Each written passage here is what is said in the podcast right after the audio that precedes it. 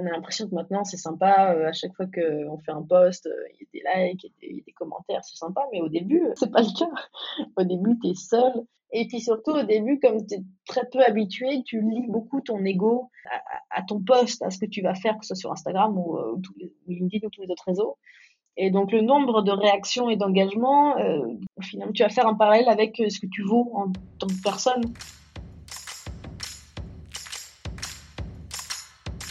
Bienvenue sur Comment t'as fait, le podcast de ceux qui veulent comprendre concrètement comment les autres ont fait. Je m'appelle Julien Hatton, je suis cofondateur de l'agence de communication BuzzNative et je vous propose de partir ensemble à la rencontre d'entrepreneurs et dirigeants passionnés et passionnants, pas toujours dans la lumière, mais qui font pourtant rayonner leur structure et leurs équipes. À ces profils au parcours non linéaire, audacieux ou encore atypiques, je n'ai qu'une seule envie, leur poser la question comment t'as fait?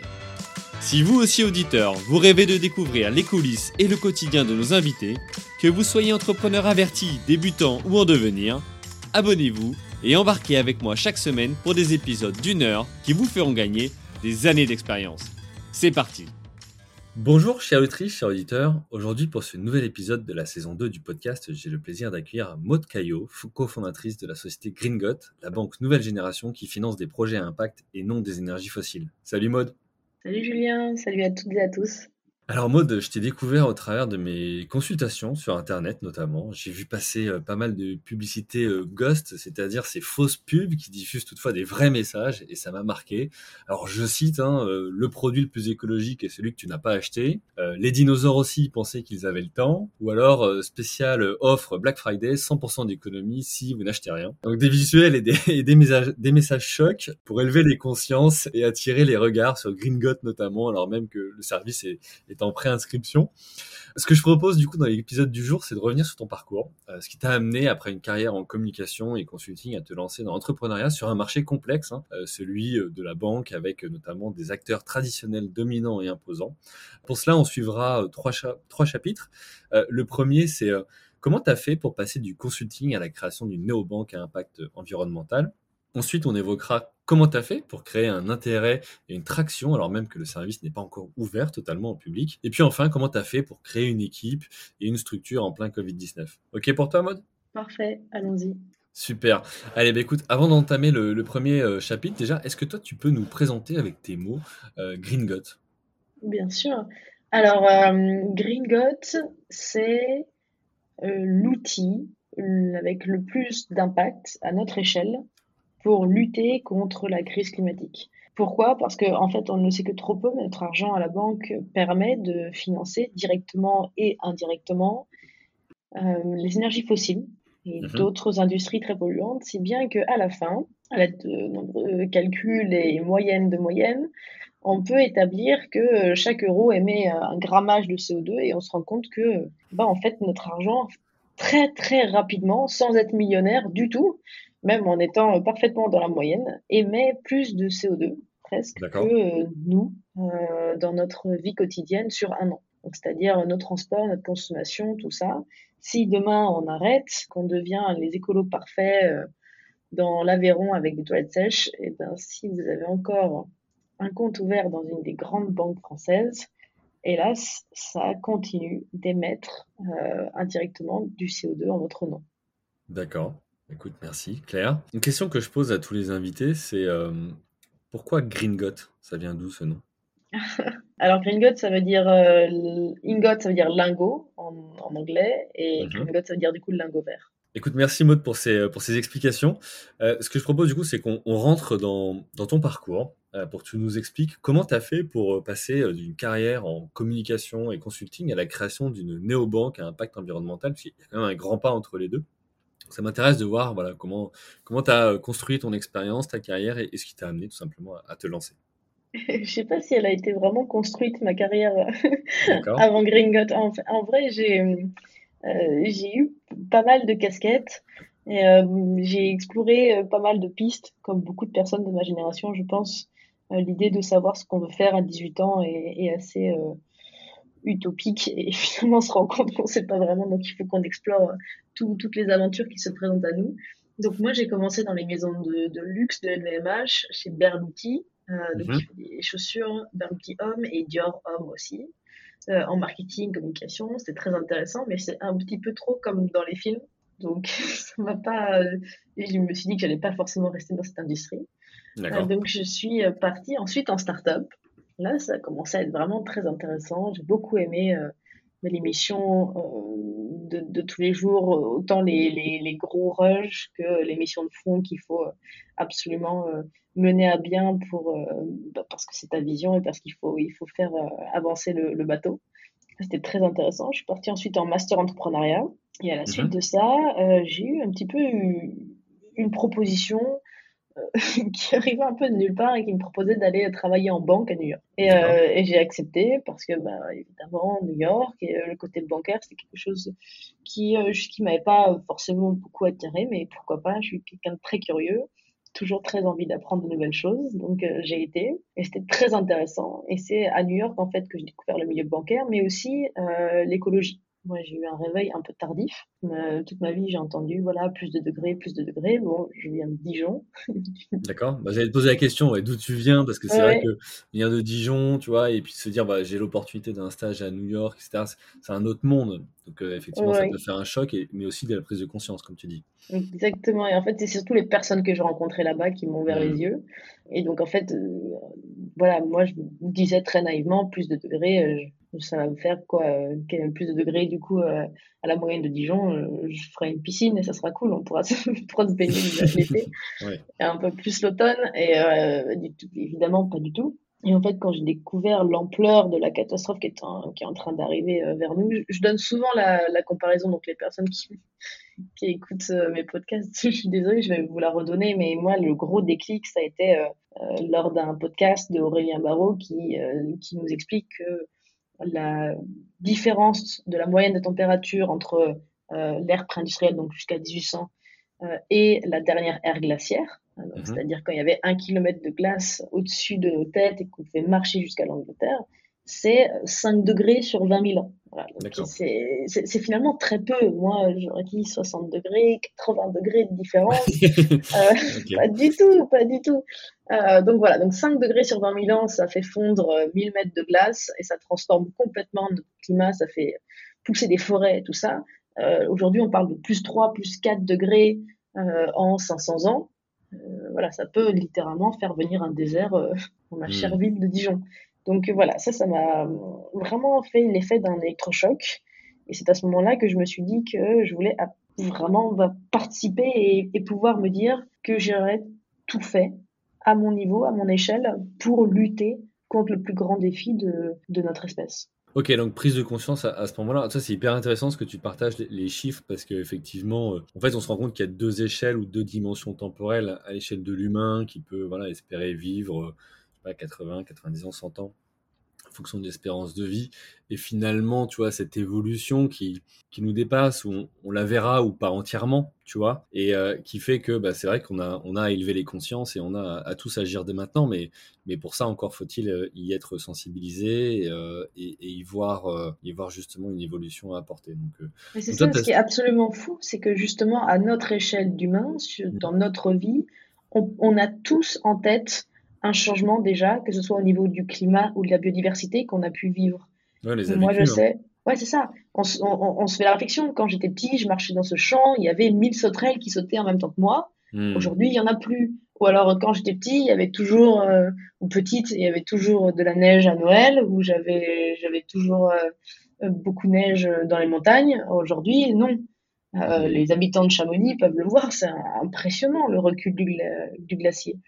Donc, euh, ce qui est fou, c'est que ce temps géologique est censé prendre des milliers, des dizaines de milliers d'années, et qui est du coup qu'on ne devrait même pas pouvoir percevoir. Aujourd'hui, à notre toute petite échelle de vie humaine, on peut voir les différences. C'est pour dire à quel point ça va vite et à quel point c'est majeur. Et ça s'est accéléré surtout. et ça s'accélère, et ça s'est accéléré, mais on peut, encore, on peut encore faire des choses.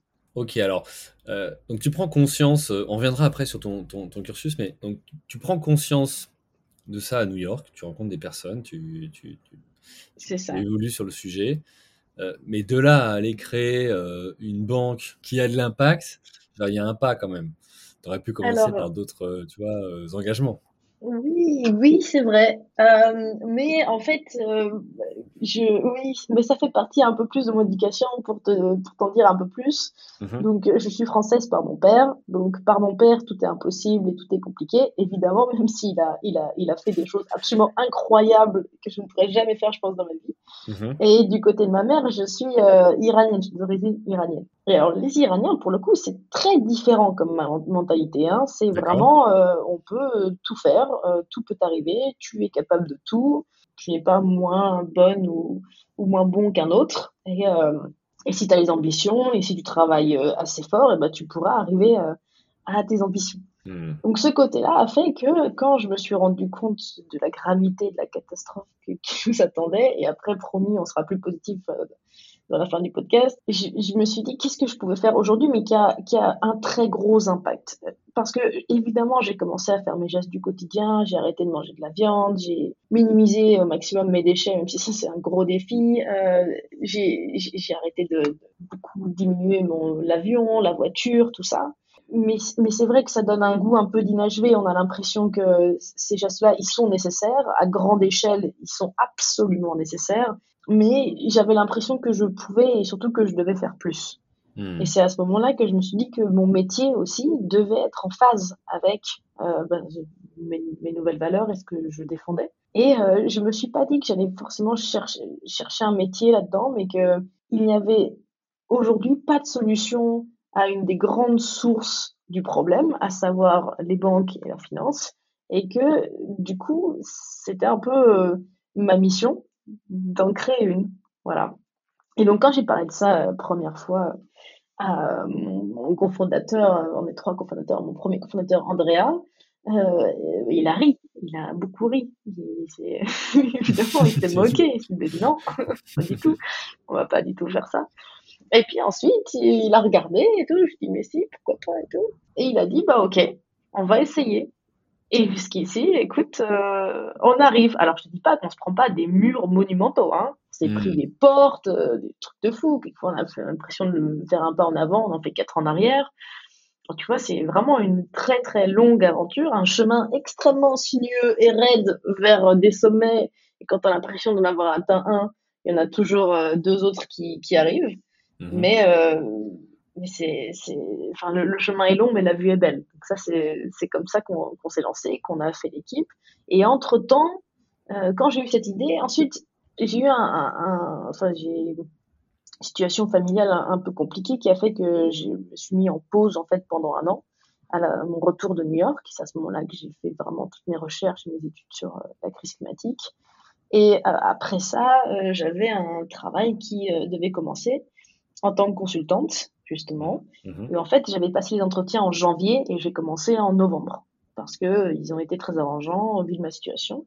Et j'y suis allée, j'ai demandé à être que dans le bancaire parce que j'avais déjà cette, euh, cette idée euh, dans la tête. Donc, je voulais absolument approfondir encore plus ma connaissance du milieu bancaire. Mhm. Et en fait, euh, j'ai tenu euh, comme ça deux mois avant de me dire, allez, c'est bon, il faut que je me lance.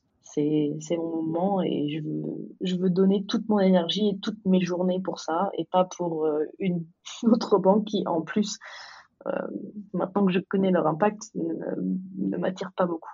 C'était justement ma question, parce que quand on, quand on regarde ton profil sur, euh, sur LinkedIn, on voit que tu as cette expérience-là de consulting avant euh, auprès de banques. Et tu vois, ma question par rapport à ça, c'était est-ce que du coup, c'est à ce moment-là aussi où tu as pris conscience et ça t'a fait évoluer, ou au contraire, de ce que je comprends, c'est plutôt, bon, tu avais déjà pris conscience, tu as exploité ou utilisé en tous les cas cette euh, expérience-là pour approfondir peut-être la connaissance ou, ou accéder à de l'information ou autre que tu n'aurais peut-être pas eu, tu vois, sans, sans être impliqué dans une mission comme celle-ci, et ce qui t'a permis de confirmer euh, ton envie de te lancer et, euh, et, et sur ce projet. C'est ça. Je me suis rendu compte, je m'en suis rendu compte à New York, mais Mm. vraiment les prémices. J'ai approfondi seule et ensuite j'ai demandé à être en banque quand j'ai commencé mon nouveau travail, Hmm. juste quelques mois avant de partir. Mais il faut savoir que dans le milieu bancaire, on n'a pas forcément la visibilité de tout cet impact de la banque.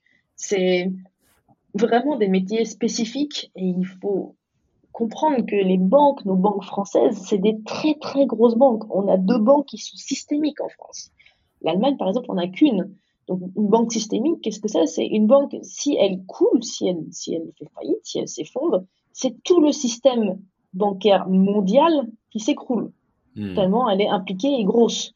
Donc, ce sont des paquebots, c'est immense. Il y a une granularité et un détail dans les métiers qui est, qui est, qui est folle. Donc, c'est très difficile en arrivant dans ce genre de, de grosses banques dans lesquelles justement j'ai travaillé d'avoir une vision un peu globale de l'activité et de l'impact de la banque et de se dire ah mais au fait c'est pas bien non non tu es sur une toute petite mission enfin une toute petite tâche d'une micro tâche d'une micro tâche et là il y a une équipe de 13 personnes qui travaillent là-dessus tu vois Hmm. C'est hyper, hyper spécialisé. Et avoir une vision d'ensemble, je pense qu'il y en a finalement assez peu de personnes dans nos grandes banques françaises qui ont une vision d'ensemble de comment bah, marche la banque, comment, euh, qu'est-ce que fait la banque, comment gagne de l'argent cette banque et euh, qu'est-ce qu'elle fait de cet argent et comment est-ce qu'elle investit les liquidités et les épargnes et, et, sa création monétaire et tout ça. tu vois, on va, on va revenir justement sur, sur, sur ça un petit peu plus tard. Euh, comment tu as créé euh, tu vois, la société, euh, quel est le modèle, qu'est-ce que vous, vous apportez tu vois, au, au, marché. Je voudrais revenir sur ton parcours, parce que tu mmh dis, voilà, après j'ai fait un master entrepreneuriat, etc. Donc j'aimerais comprendre comment tu as cheminé toi aussi, parce que pour aller faire un, un master entrepreneuriat, c'est que tu avais déjà une idée aussi d'entreprendre. Comment ça s'est passé à ce moment-là? Et, est-ce qu'autour de toi, tu avais déjà des gens entrepreneurs ou de la famille ou autre ou qui, t'ont mené vers ça ou, c'est venu autrement? Alors, pour être honnête, j'ai fait un master entrepreneuriat parce que pendant tout mon cursus, je me suis débrouillée pour ne jamais me spécialiser.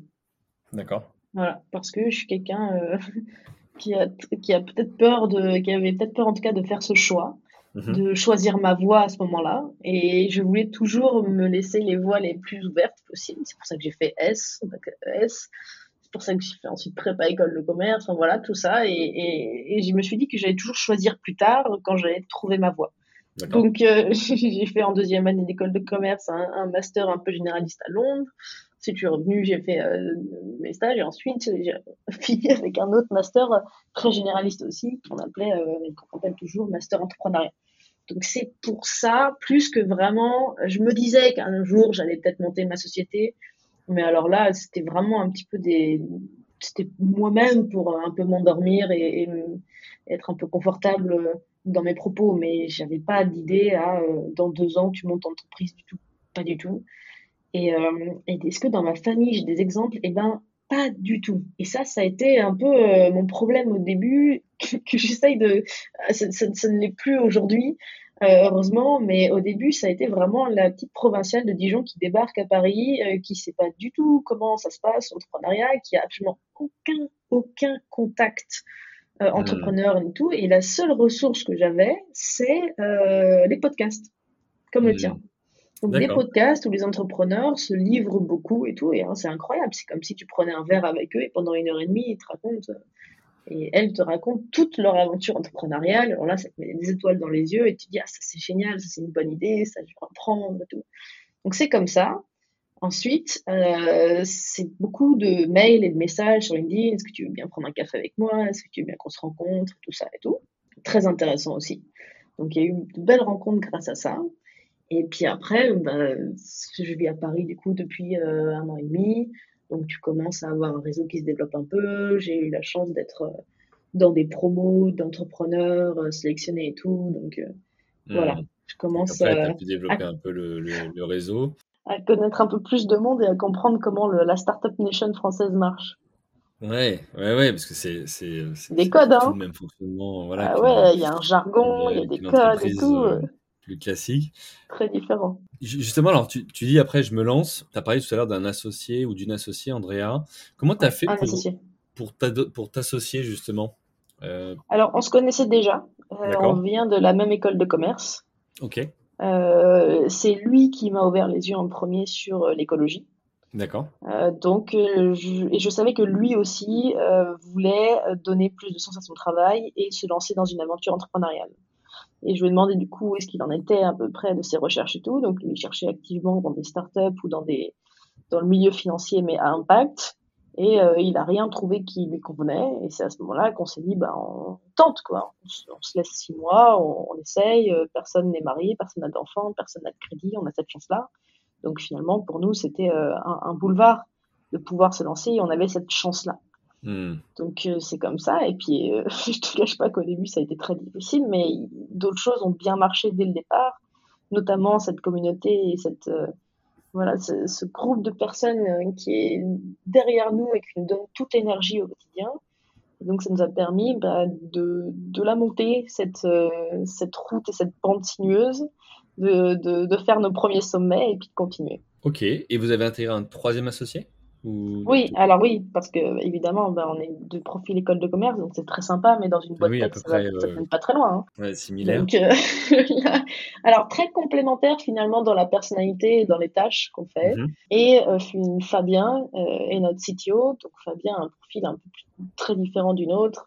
il a 37 ans, deux enfants, il a fait, il a, il a toujours été dev et un peu designer, développeur, pardon. Donc voilà, c'est notre euh, troisième. vous l'avez intéressé au, projet pour. Euh, alors, on en parlera justement de comment vous avez fait toi, les premières semaines pour aboutir à la plateforme, développer en tous les cas voilà, votre solution. Donc, trois associés. Comment. Euh, alors, pour Fabien, CTO, je pense que c'est assez clair le rôle, mais comment vous avez fait justement quand vous êtes deux associés, tu vois, de, de promo qui ont à peu près le même profil, même si vous êtes complémentaires dans d'autres choses, pour déterminer les rôles? Alors, André, il a, deux ans de plus que moi, mais je pense pas que ça compte vraiment. Pour déterminer les rôles, finalement, ça s'est fait très naturellement. On a eu cette chance-là d'être très complémentaires. Donc, euh, Andrea, c'est quelqu'un qui fait. Euh, voilà, les choses sont faites avec lui. Il arrive, il vient, il débite, c'est incroyable. Euh, moi, avec moi, les choses sont faites, mais très, très, très. enfin, je suis très perfectionniste. Et alors,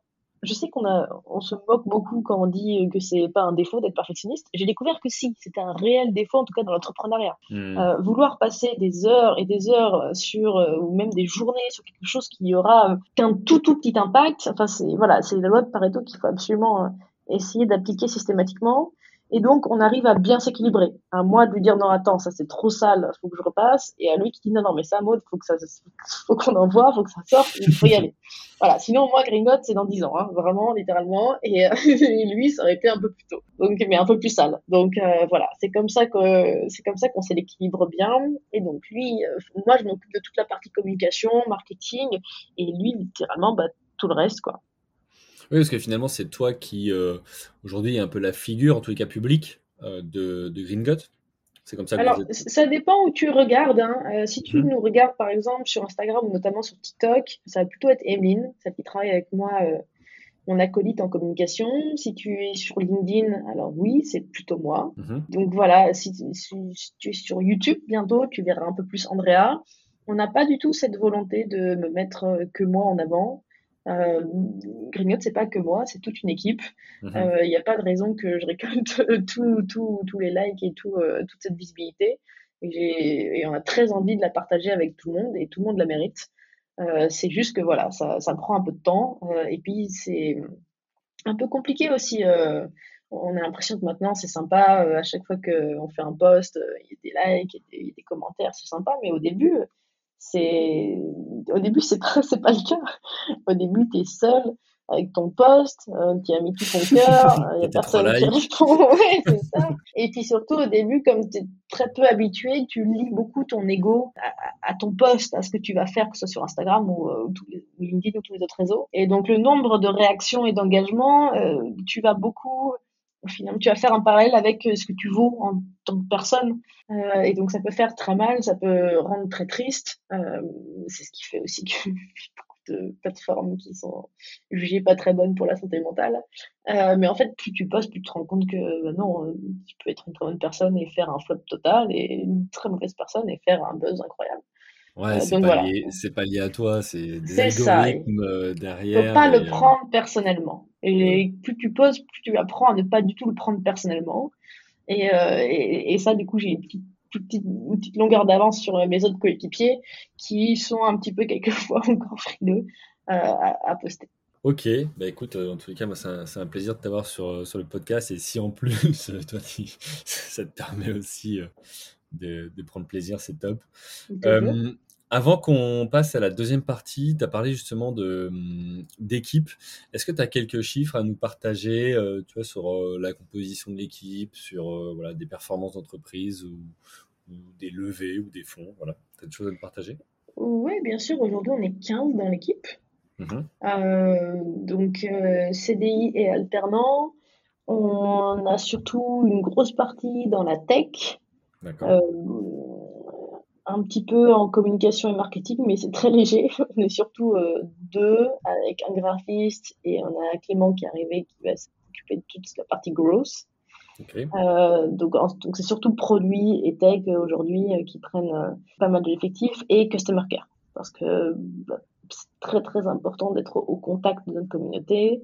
On met un point d'honneur à, à essayer de et à répondre à tous les messages qu'on reçoit. Euh, donc euh, ça, ça- voilà, on a envie de, de, de remercier toutes les personnes qui, qui, qui communiquent avec nous et qui nous envoient du courage. Donc, euh, mais ça, ça prend beaucoup de ressources humaines. Donc, on a un pôle customer care qui grossit, qui grossit vite aussi. Ouais, c'est aussi un investissement en fait d'avoir ce, ce niveau d'expérience ou de relation avec le client. Bah, ça, ça- nécessite des ressources et donc Ah oui, voilà, mais c'est fondamental.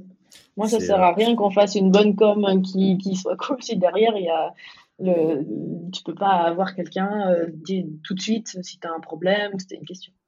je, je suis aligné avec toi. Euh, du coup, ça nous amène à la deuxième partie. Comment tu as fait pour créer un intérêt et une traction alors même que le service n'est pas ouvert à tout public? Alors, on a vu, vous êtes en préinscription, on parle de Mhm. customer care, de communauté.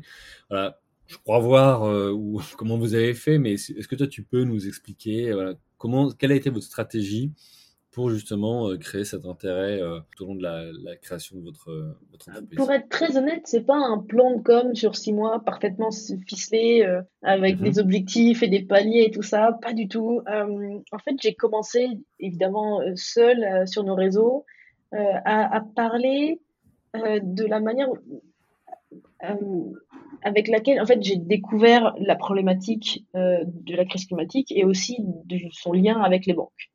Donc c'est vraiment comme si j'ai j'ai créé les profils que j'aurais aimé connaître pour m'informer et pour comprendre ce qui se passait. Donc Mhm. euh, un peu reprendre euh, du niveau zéro parce qu'on se rend compte que, enfin moi la première, tu vois, en, en 2018, en 2010, ouais 2018, euh, j'avais entendu mille fois parler du réchauffement climatique, de la crise climatique, des plus de degrés et tout. J'avais absolument pas conscience de ce que ça voulait dire.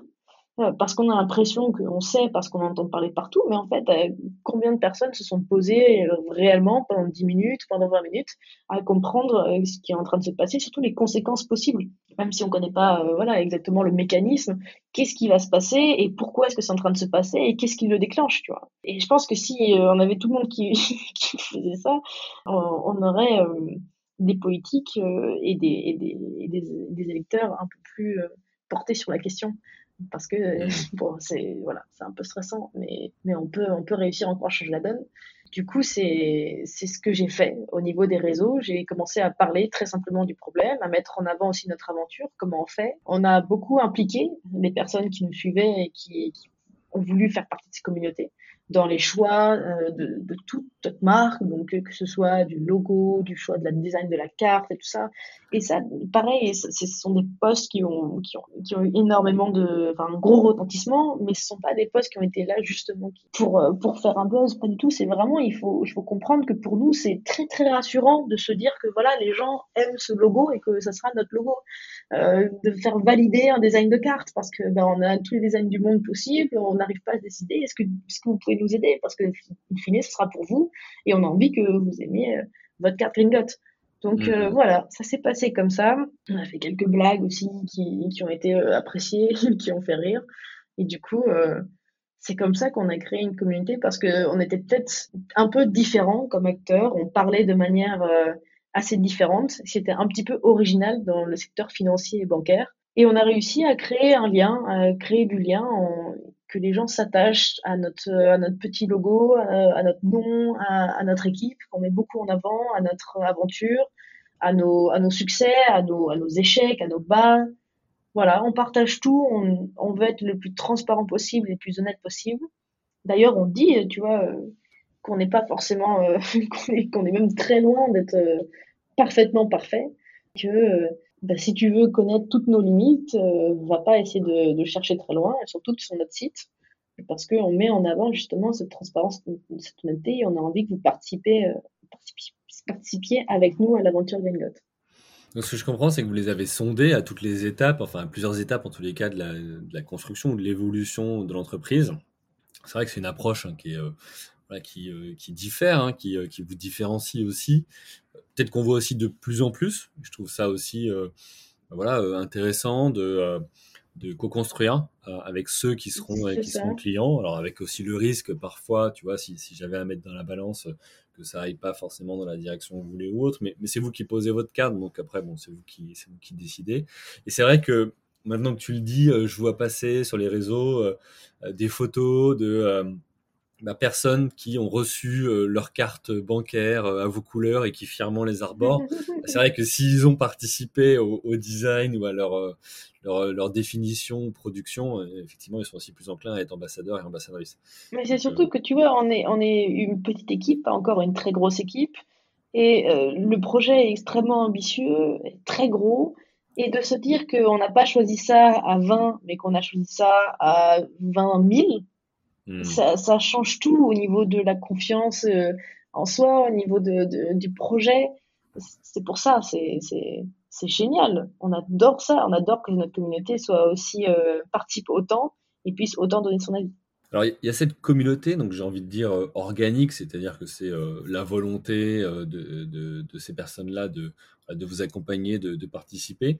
Est-ce que vous avez aussi mis en place des actions peut-être un peu plus payantes Est-ce que vous avez fait une levée de fonds? Comment vous avez fait pour financer le lancement avec la plateforme et la visibilité? Ah oui, bien sûr, parce que en fait, tu peux pas faire de MVP, de Minimum Viable Product dans ton coin euh, si tu veux mm. lancer un produit bancaire. Tu peux pas faire juste une petite carte qui, qui marche dans trois restos et à deux, distributeurs. Il faut tout de suite que ce soit euh, euh, lié au secteur, enfin au réseau mondial, que ça marche absolument partout et que tu passes avec les grands acteurs des cartes bancaires, tout ça avec les licences, avec avec la sécurité, la réglementation, la compliance. Enfin, il faut que tout de suite ce soit au niveau bah, bancaire. Quoi.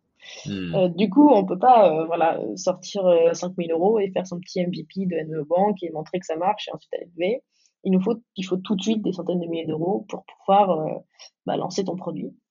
Et donc pour ça, nous, on a fait une première levée en précis, on appelle ça, auprès de particuliers qui ont les moyens, du coup, et qui surtout partagent nos valeurs et pensent aussi que la banque doit être profondément changée pour aller vers euh, bah, le financement de la transition écologique. Alors, on a, on a contacté beaucoup de personnes hein, et on a eu beaucoup de retours en nous disant, et c'est ce qui m'énerve le plus, moi, c'est ah oui, l'écologie, c'est une mode. Ah, la tendance de l'écologie.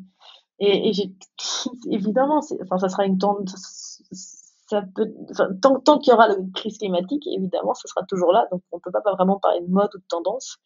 Et c'est vrai qu'il y a encore quelques années, euh, enfin en tout cas quelques mois, quand on a commencé cette levée, l'écologie n'était pas encore au centre des discours. J'ai l'impression beaucoup plus, alors je suis peut-être biaisée parce que justement, je, tu baignes dedans. Voilà, je baigne dedans tous les jours, mais c'était pas encore extrêmement, euh, extrêmement passé dans, dans, les mœurs de parler d'écologie comme quelque chose euh, auquel il faut s'atteler euh, rapidement et, et, dans lequel tout le monde a sa, sa, sa part à jouer donc il y a effectivement les, entrepreneurs, il y a aussi les, politiques, et surtout dans le contexte actuel dans lequel on, est hein, à, quelques mois des, élections présidentielles. Mais toi, pour revenir sur la notion de temps aussi, euh, à l'échelle humaine, donc euh, on parle de 70, 80, 90 ans. Là, à l'échelle aussi d'un mandat politique, 5 euh, ans, c'est hyper court finalement pour, pour avoir un bah impact. Donc c'est vrai qu'il y, y, a tout le monde qui contribue. Toi, tu as choisi l'entrepreneuriat pour. Tu disais des centaines de milliers d'euros. Donc vous avez fait quoi d'abord? Vous avez fait de la love money Vous avez euh, emprunté auprès Enfin, comment vous avez fait? Non, on a directement euh, envoyé euh, notre vision, notre projet via mail à toutes les personnes qui finançaient ce genre de projet. D'accord. Ok, donc c'est vous qui avez fait du, du, push quelque part Vous êtes allé les chercher? Ah oui, oui, ah oui, on a allé les chercher. Hein. Ils viennent pas tout seuls tout de suite. Aujourd'hui, on a une très belle visibilité où, où, justement on peut se permettre de, de plus attendre les propositions. Quand tu es au début de ton projet, c'est toi qui dois être très euh, force de proposition et euh, aller démarcher ces personnes-là pour, euh, bah, pour donner naissance à ton projet. Ok, donc il y a eu toute cette phase-là pour amorcer et créer finalement le, bah, l'entreprise, la plateforme. Vous en êtes où aujourd'hui? Est-ce que voilà, est-ce que vous avez euh, des clients euh, Combien Tu vois? C'est quoi les c'est quoi les étapes à venir? Alors aujourd'hui, on a 80 comptes qui sont ouverts. Ça reste du test encore. On n'est pas mhm. ouvert, euh, on n'a pas fait la grande ouverture. Et l'étape, la prochaine étape, c'est évidemment de faire la grande ouverture, d'ouvrir à nos préinscrits par, par groupe et ensuite d'ouvrir au monde entier. Et donc, euh, selon Maud, c'est dans, selon Maud, c'est dans 10 ans. Selon Andrea, c'est demain. c'est quoi la, c'est quoi la non, non, même selon Maud, même, même selon Maud, c'est, c'est, c'est plus, c'est plus rapproché. Non, c'est, c'est une affaire de semaine, là. On, on, arrive, on touche au but, ouais, on est très, très content. Ok, bon, super. Et, et, du coup, alors, par rapport à, par rapport à ça, c'est, c'est quoi votre modèle économique? Comment vous gagnez de l'argent, vous? Alors, très simplement, c'est un abonnement. On n'est pas gratuit. C'est 6 euros par mois. D'accord. C'est comme une carte bancaire euh, classique Oui, c'est même moins cher qu'une carte bancaire classique. Ça dépend où tu es. Si dans une néobanque telle que N26 ou Revolut, ça, te paraît peut-être un peu plus cher parce qu'ils sont gratuits, quoique ils poussent beaucoup euh, la monétisation aujourd'hui de leur compte et, ils veulent passer vers du premium. Mais si tu es dans une banque traditionnelle, c'est même beaucoup moins cher. D'accord. Ok. Et après, sur les transactions ou sur euh, la potentielle épargne ou, autre Tu as 0% de frais à l'étranger quand tu payes avec ta carte. Et donc, non, pas de frais cachés, rien c'est 6 euh, euros par mois. C'est tout. Ok, écoute, euh, ça marche. Tu as dit que vous allez ouvrir dans, quelques, euh, dans quelques semaines. Moi, il y a une question que je me pose. Je me dis, bon, quand même, vous n'êtes pas attelé à, à, une tâche facile, se lancer face à des acteurs imposants, traditionnels et, qui ont des moyens. Comment vous avez fait pour toute la dimension euh, autorisation d'exercer euh, Enfin, tu vois, je sais que pour ouvrir une banque traditionnelle, il faut euh, avoir tant de millions d'apports. Comment vous avez fait tout ça? C'est pour ça qu'on n'est pas une banque. Hein. Mmh. oui, on n'est pas, on n'a pas tout de suite une banque, c'est-à-dire qu'on n'a pas eu, on n'avait pas 10 millions de fonds propres, une équipe de 150 personnes et 4 ans pour attendre pour avoir une licence d'établissement de crédit. Hmm. Euh, tu commences en fait avec euh, un autre niveau, niveau d'accréditation, d'autorisation bancaire donné par la CPR ou les autorités euh, compétentes en Europe. Et ensuite, tu montes, c'est l'idée. Ensuite, nous, on prenne, on aille chercher notre licence et encore celle dessus et tout. Il faut un peu voir ça comme les permis de, conduire, en fait. Tu as ton permis voiture normal, ton permis, je sais pas, il y a un permis camionnette? Non, je sais pas. Mais enfin bon, voilà, niveau camionnette et ensuite poids lourd et tout ça. Nous, on en est au niveau euh, voiture actuellement, si, je reprends la métaphore. et, euh, et, les, les traditionnelles sont au niveau plus poids lourd. Donc en fait, chaque euh, niveau de licence, d'accréditation, d'autorisation te, te donne euh, le droit de faire des choses. Ouais, mais après, on va pas rentrer dans le détail parce que c'est genre hyper complexe, complètement tordu dans tous les sens. Mais voilà, donc voilà. Ok. Et du coup, un peu, ça a été un peu compliqué. Ça a été, ça a été carrément très long même. C'est pour ça qu'on a eu, on a pris euh, un an et demi pour, pour euh, sortir. Mais ça y est, ça y est, on y est. On a toutes les autorisations qu'il nous faut et il ne faut plus que bah, le lancement. Ok, donc là vous êtes prêt finalement à, à, vous lancer, vous avez obtenu les On fait que tester l'app D'accord. Ok, c'est quoi euh, l'ambition à terme? L'ambition, ce sera toujours d'avoir le plus d'impact possible. Donc euh, aujourd'hui, le milieu financier et bancaire bouge beaucoup avec tout, tout ce qui se passe euh, avec la DeFi et tout ça. Je ne sais pas de quoi sera fait euh, ce milieu dans 5 ans, dans 10 ans. En tout cas, je sais qu'on ira toujours là où on pourra avoir le plus d'impact. Aujourd'hui, si le, les choses et le système ne devaient pas changer du tout, qui aurait le plus d'impact dans 10 ans, ce serait d'aller chercher, ou dans 5 ans, d'aller chercher du coup la licence la plus haute celle du poids lourd, celle d'établissement de crédit pour justement faire du crédit. Nous, actuellement, on ne peut pas faire de prêt, on ne peut pas faire de crédit. Alors, hmm. c'est un grand levier quand même. Alors, on peut faire de l'épargne, donc il y a aussi un énorme levier. Mais le crédit, c'est aussi un grand levier pour financer le projet. Et, euh, et c'est quelque chose qu'on ne peut pas faire actuellement, mais qu'on aimerait faire le plus rapidement possible. Après, est-ce que ça sera autre chose qu'il faudra faire euh, et développer? Je, Hélas, pas encore prédire l'avenir, euh, mais on verra avec, avec le temps. D'accord. Ok. Euh, tu disais tout à l'heure, on, a pris des portes, euh, on a eu des galères. c'est quoi alors Tu vois, euh, c'est quoi justement les, les, portes ou les galères que vous avez rencontrées? Alors, je peux pas être trop dans le détail parce que évidemment tout ça c'est sous NDA et toutes choses. On, on, racontera, c'est, on racontera toutes ces péripéties quand on sera sorti avec quelques, quelques mètres d'avance euh, sur les autres aux acteurs qui ont voulu nous mettre quelques bâtons dans les roues. en gros, on peut, je peux te dire que on nous a pas attendu avec des fleurs, évidemment, mmh voire tout l'inverse, parce que on a réussi, alors c'est pas que nous, hein, c'est vraiment un concours de circonstances et tout, mais euh, depuis quelques mois, à vraiment mettre en lumière cette partie complètement méconnue de son impact, de l'impact du coup de notre argent, euh, de, de, nos banques. Et du coup, bah, ça a un petit peu quand même euh, fait bouger euh, ces gros paquebots. Alors, juste un tout petit peu, mais un petit peu quand même. Donc, sortir un tout petit peu de leur zone de confort. Et ça, c'est pas, euh, pas quelque chose euh, qui est très plaisant pour, euh, pour eux et pour elles. Donc, voilà. Ok. Ouais, ouais, là, on va pas te causer de problème. Ok, ça marche. Euh, avant qu'on passe à la, la dernière, dernière partie, je voudrais faire le lien entre, entre la première et la deuxième. Tu disais peut-être t'occupes du marketing, de la communication. Ensuite, on a parlé de, de communauté. Aujourd'hui, toi, effectivement, tu es euh, médiatisé, visible. Tu as euh, d'ailleurs euh, récemment eu quelques nouvelles bah, plutôt intéressantes, tu vois, de distinction, notamment Forbes, si je ne me trompe pas, Sista.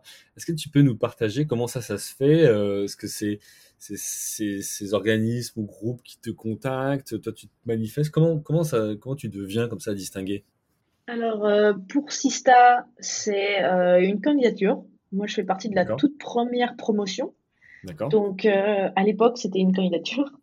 Euh, depuis, je pense qu'on est à la promotion 2 ou 3. Je sais pas comment ça se passe. Euh, mais moi, c'était une candidature. Donc, ils viennent un peu te chercher et ensuite tu candidates et, tu vois mhm. si tu as accepté. Donc, on avait parlé justement sur ce podcast avec euh, Carole Juge de, de June. Ah, ok. Qui fait partie aussi de, de, de, Sista. Ok, génial. Si vous êtes une femme, du coup, entrepreneur, n'hésitez pas à candidater. C'est vraiment une magnifique communauté qui apporte beaucoup, beaucoup de ressources. Ensuite, pour Forbes, euh, en fait, on m'avait demandé de faire une interview pour eux et ils m'avaient parlé à ce moment-là de ce programme. Et c'est comme ça que je suis entrée euh, donc euh, dans les candidats et candidates et que j'ai été sélectionnée par la suite. D'accord, ok. Et ça te fait quoi justement de te dire, toi, je suis sélectionné dans les 30 personnalités dans dessous de 30 ans par Forbes, etc. voilà, ça, aide, ça aide pas, ça, qu'est-ce que tu en as bah, C'est une fierté. Mhm. Euh, très clairement. Euh, c'est aussi une reconnaissance, beaucoup, pour ce qu'on fait. Je le prends vraiment comme un prix d'équipe. Mhm. Donc c'est une reconnaissance pour tout ce qu'on a fait jusqu'ici euh, et toutes ces portes justement dont je te parlais qu'on s'est prises. Ouais. Et ensuite, est-ce que ça a changé quelque chose? J'ai pas, j'ai pas remarqué un net changement. Je pense que de fait, oui, certainement. Euh, ça doit m'ouvrir un peu plus de portes, me donner un peu plus de visibilité pour euh, certains médias et tout ça. Mais euh, disons que j'ai pas été invitée sur le plateau de TF1 après, du tout. Ni même sur RTL ou quoi que ce soit. Que ça reste, voilà, que, que mon métier, il faut quand même que tous les jours on se remette en question pour voir quel contenu on va pouvoir faire aujourd'hui, qui va être intéressant, qui va être partagé, quelque chose de, de cool pour notre communauté. Donc non, c'est pas quelque chose qui te met sur des rails et qui te aussi tu peux te laisser te laisser aller et c'est bon. Il faut que tu continues à te battre tous les jours, euh, mais c'est sûr que, en tout cas, c'est très plaisant d'avoir cette reconnaissance. Ok. comme tu disais, ça crédibilise, ça permet aussi de poser des jalons et pour l'équipe de se dire bah voilà ce qu'on fait euh, effectivement même si c'est un temps un peu plus euh, moyen long terme pour le mood pour la motivation c'est génial Ok, euh, bah écoute, super. Alors, je vois que le, temps, le temps passe. On va passer à la dernière partie. Comment tu as fait pour créer une équipe et ta structure en, plein Covid-19 Pas simple de recruter, de, prendre des bureaux ou pas. D'ailleurs, tu vas nous expliquer si vous êtes en full remote ou pas, où est-ce que vous êtes basé. Comment tu fais pour créer voilà, une équipe, une culture, l'animer? Vous attaquez pas à un petit morceau et vous êtes 15 et donc voilà c'est comment vous arrivez à faire en sorte que ce collectif il, soit mobilisé et, euh, et, à fond derrière le, la mission alors ça, c'est un grand défi. Euh, nous, on a pris le parti d'être full remote, avec quand même un point d'ancrage, euh, donc euh, des bureaux, un espace de coworking qui nous est réservé, où on va une fois par semaine, où on se retrouve tous. mais on a vraiment des personnes dans toute la France, voire même l'Europe. Donc, par exemple, on a On a un de nos développeurs qui est en Allemagne, un autre qui est à Amsterdam, un autre qui est dans, dans sa maison à Paris, dans, Des, sa- dans Français, son des, basement. des, Fran- des, Fran- des Français ou euh, Non, non, non, et, euh, non, non, notre développement développeur en Allemagne, il est allemand, celui qui est à Amsterdam, euh, il est singapourien. Nous avons notre gross euh, marketeur Clément qui est à Rennes, notre product manager qui est à Bordeaux, notre ancien designer qui est à Carcassonne. Ouais, tu vois, on, on vient de toute la France et, et parce qu'en fait, on s'est rendu compte qu'il y avait beaucoup, beaucoup de talents aussi qui ont voulu partir de Paris et qui demandent aujourd'hui bah, du, du total remote. On essaye par contre de garder quand même un lien et que les personnes se rencontrent et, et se voient, c'est très important. Donc une fois par semaine pour les Français euh, qui viennent à- et les Parisiens notamment à Paris. Et ensuite, euh, une fois par, euh, une fois tout- tous les un mois et demi, deux mois, on loue un bel appartement à Paris et on se retrouve tous, donc tout le monde. hmm, Et là, c'est vraiment euh, très cool. Alors, on a toujours eu beaucoup de travail, donc on on fait pas que des activités toute la journée. Il y a quand même un morceau de avec des travail. apéros? Mais euh, non, hélas. Mais il y a une bonne partie apéro, activité un peu cool, un peu sympa, euh, où ça nous permet de faire du lien. Après, on n'a pas craqué, je te dis, on a tous les avantages du remote, on a aussi des inconvénients qui sont pas de petits, de petits small talk devant la machine à café et tout ça.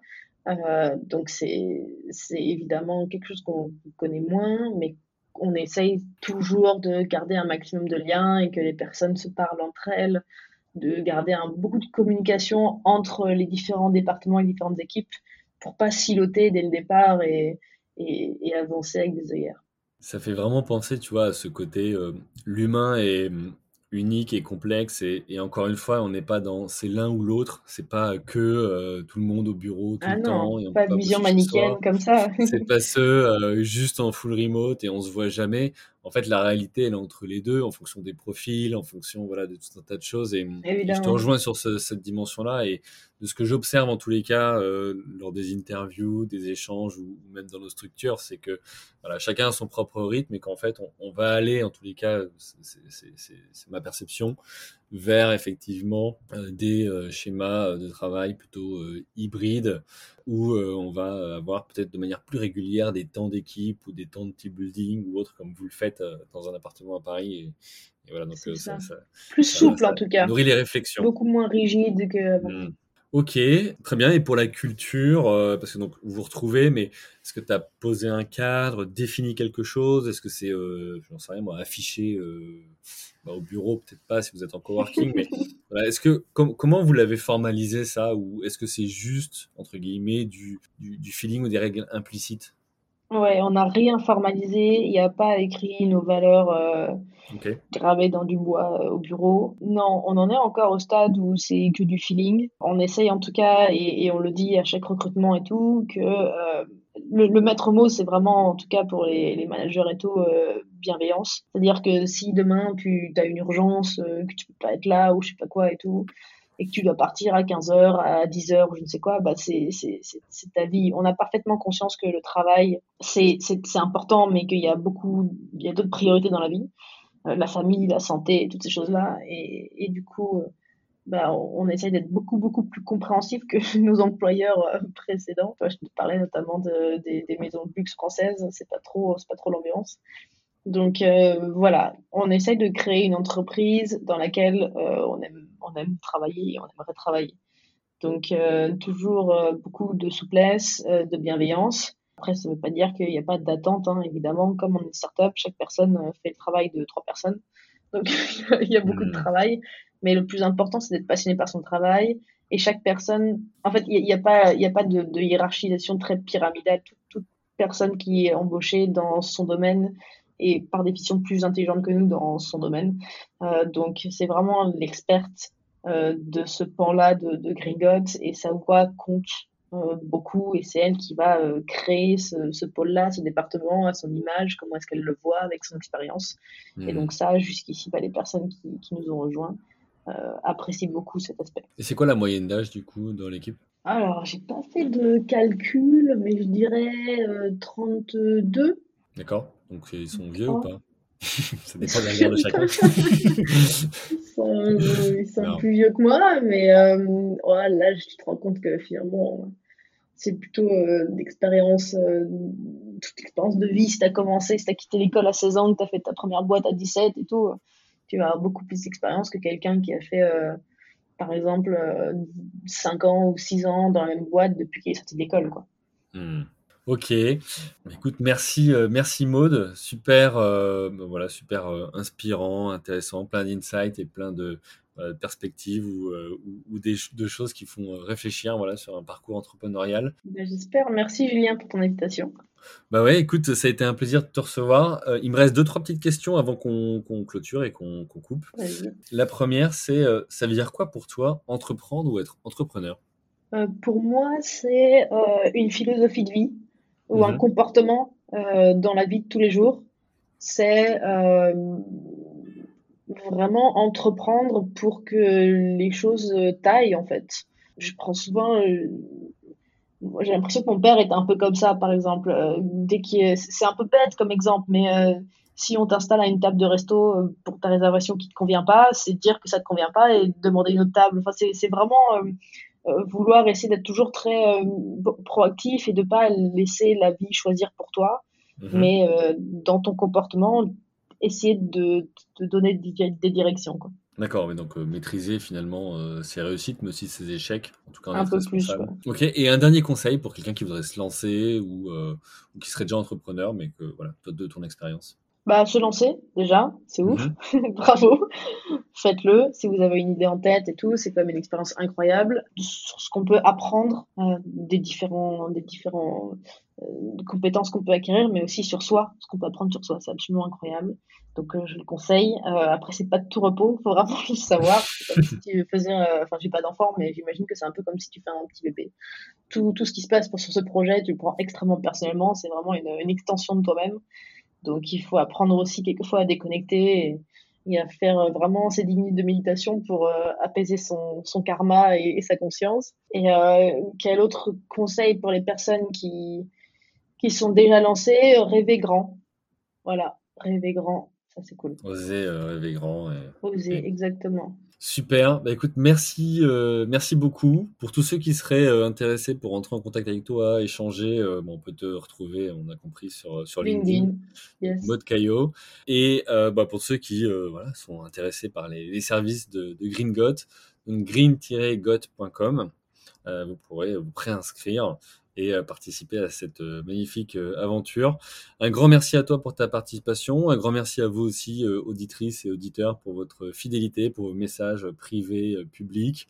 voilà, si vous êtes arrivé au bout de cet épisode, c'est que l'expérience de mode vous a intéressé, c'est que le concept de ce podcast vous intéresse. Donc je compte sur vous et je vous remercie pour tous vos partages, pour justement tous ces commentaires, les notes sur Apple Podcast, Spotify. Plus vous partagez aussi, plus vous donnez de la visibilité à ces entrepreneurs qui acceptent donc de, partager leur, euh, leur expérience, euh, d'en faire bénéficier tous ceux qui seraient déjà euh, installés ou, qui souhaiteraient se lancer. Encore une fois, merci, merci, merci. Et, il me reste à vous souhaiter une bonne journée et à la semaine prochaine. Bye. À bientôt. Merci à vous, chers auditeurs, d'avoir suivi l'épisode jusqu'au bout. Si vous êtes arrivé jusqu'ici, c'est que le podcast vous a plu.